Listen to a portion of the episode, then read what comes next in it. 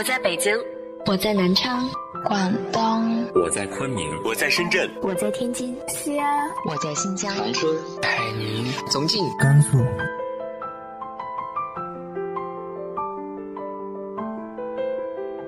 这里是 FM 幺八零八四，昨天的你的现在的未来，我是主播背着吉他的蝙蝠女侠。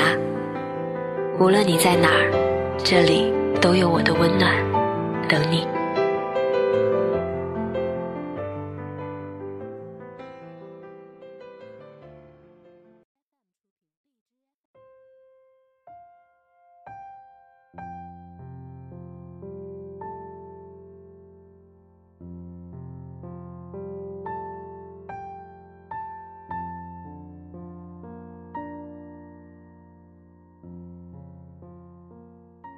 嗨，亲爱的你，晚上好。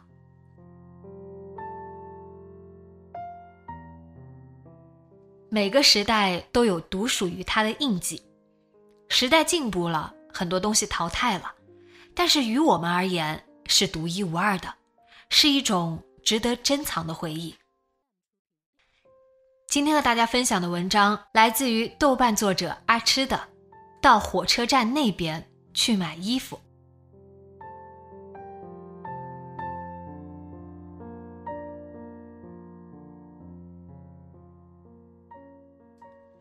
九十年代中期的时候，钢城除了一家国营的二层百货大楼，是没有其他商城的。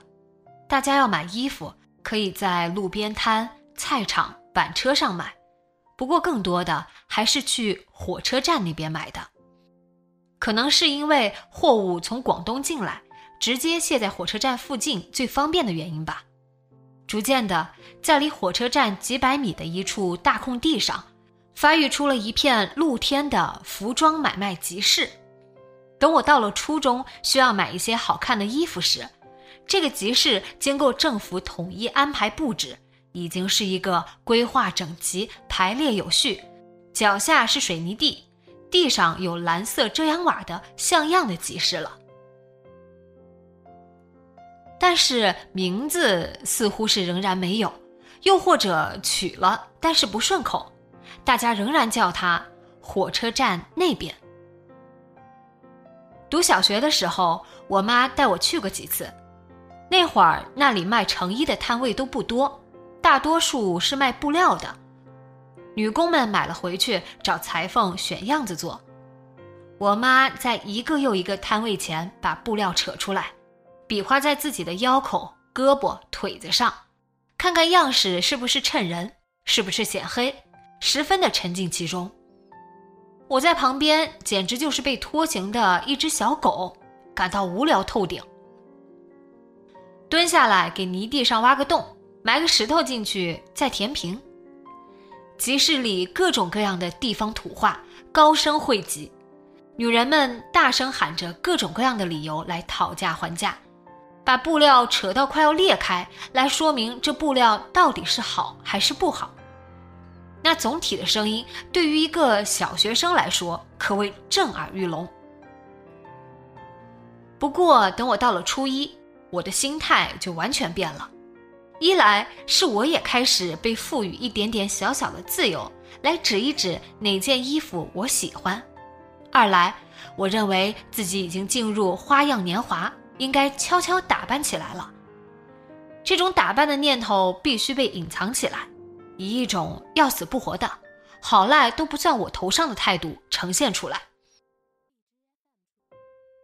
这样才不让家长反感，在好同学那里也显得比较从容淡然。那天我妈骑车带我过去，按理说以我妈的个性，应该是去的够早了，但是刚把车停妥，里面那高亢的声浪还是叫得我耳朵跳了一下。真吵闹，也是真热闹啊！进去逛之前，我跟我妈说我要做个实验。我绑了一块旧手绢在自行车把手上，我说我要试试看，等会儿我们出来的时候，这块手绢还在不在？几个小时后，等我们兴头头的出来，骑着车往家走，我才突然发现车把手上干干净净的。那条手绢好像从来都没有存在过似的。我自己都怀疑我是不是真的拥有过那条手绢。我跟我妈求证，我是不是要做个实验来着？我妈心情好，也没骂我，只是说那么干净一条手绢绑在车把手上，肯定会被人拿走的。我的试验结果很明确了。后来我有好几次在马路上打了个喷嚏，就流出两行晶亮的鼻涕来。我就想，这个时候如果谁车把手上有个手绢就好了。进了市场，耳朵对于人声鼎沸的声量就逐渐习惯了。我妈也嫌弃买布料做衣服太费事儿，每次都要跟裁缝吵架，把衣服裙子穿在身上再撩起来。痛骂裁缝不认真，他累了。再说那会儿也都是卖成衣了，满眼的 T 恤牛仔裤，一双眼睛都看不过来。我们仰着头慢慢走，慢慢挑。我最后挑了一件白色 T 恤，腰间是牛仔布，胸前中间的花样是一只小小的苹果，但这款有些短，穿起来动弹一会儿就可能会露出肚皮。现在想起来是很时尚的，那个时候却总觉得穿出去仿佛夏天穿棉袄，举手投足都缩手缩脚。但是无论如何，我还是选了这么一件衣服，兴高采烈的。在最旁边一行铺位逛牛仔裤的时候，遇到了我同班同学，我的好朋友，他买了一条牛仔短裤，也是兴高采烈的。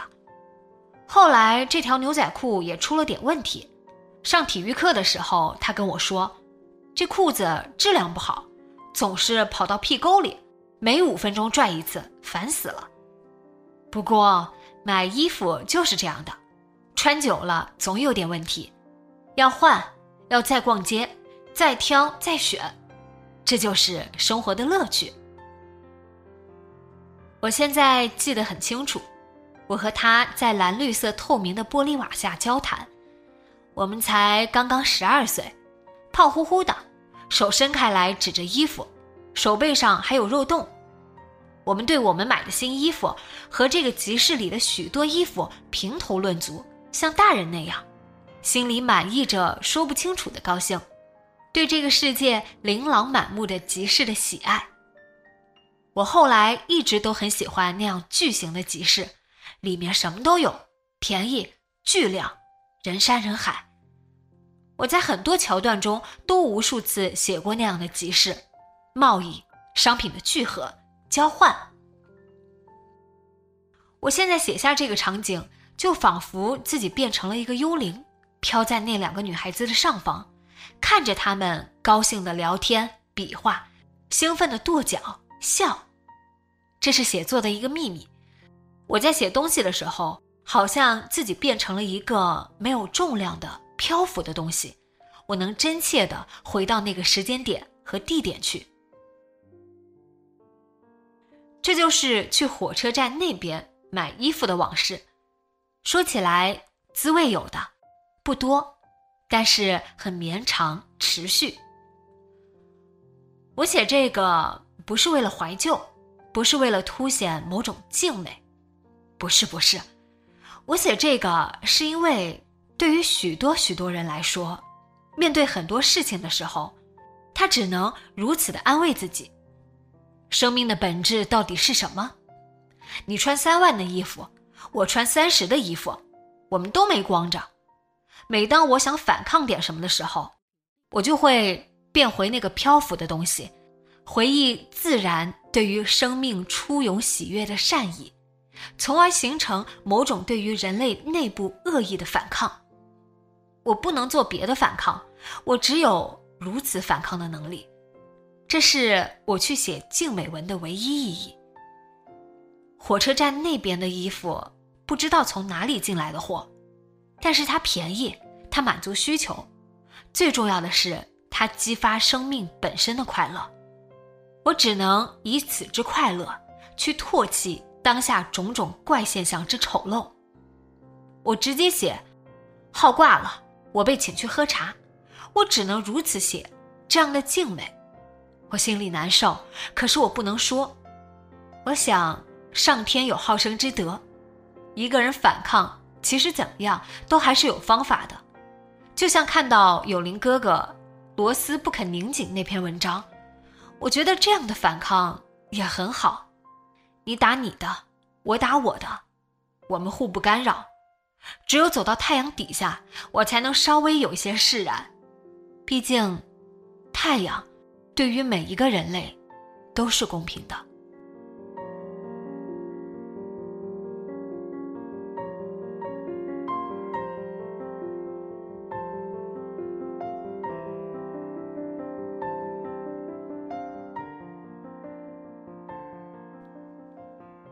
你有没有一些独属于你的童年时代的回忆呢？直接在节目下方留言分享给我吧。